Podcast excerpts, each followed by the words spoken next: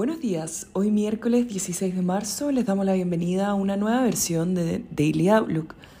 El tipo de cambio abre en 807 pesos bajo el cierre de ayer, con las bolsas globales rebotando con fuerza ante señales de crecimiento entre Rusia y Ucrania y luego que autoridades chinas anunciaran medidas para impulsar su economía y estabilizar los mercados. Ucrania había propuesto convertirse en un país neutral, pero mantendría sus propias fuerzas armadas, lo que fue visto de forma positiva por el Kremlin, alimentando el optimismo que las negociaciones tengan resultados. Por su parte, las medidas en China, que buscaría reducir la incertidumbre en los sectores tecnológicos e inmobiliarios, llevó a la bolsa de Hong Kong a saltar 9% y al Hang Seng Tech 22%. Adicionalmente, Rusia comenzó hoy el proceso de pago de 117 millones de dólares en intereses de bonos en dólares con vencimiento hoy, a lo que el mercado estaba atento ante un posible default. El petróleo opera relativamente estable después de jornadas sumamente volátiles. El dólar cae 0,6% ante el mayor apetito por riesgo y la tasa del bono del Tesoro a 10 años sube 2 puntos base.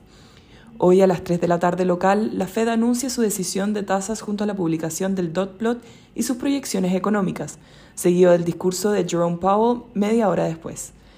El mercado espera que la Fed aumente en 25 puntos base la tasa, la primera alza desde fines del 2018, lo que sería seguido de seis alzas de 25 puntos base más durante el año.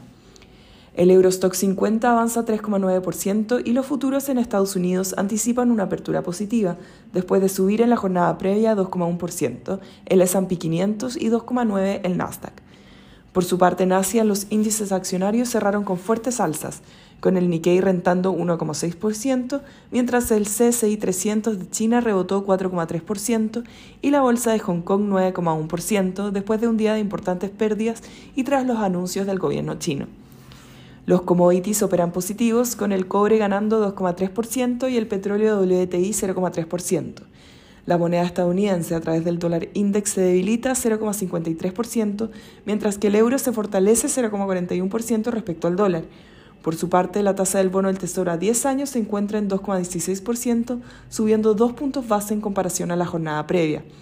Respecto a datos, en Estados Unidos se publican las ventas de retail de febrero. El tipo de cambio opera en 805,8 esta hora, con el dólar a nivel global debilitándose, el cobre operando al alza y las monedas emergentes positivas. En cuanto a los técnicos, la principal resistencia es 810, la media móvil de 50 días y luego 815. Por su parte, a la baja, los soportes se encuentran en 804 y luego 800 y después 796, media móvil de 200 días.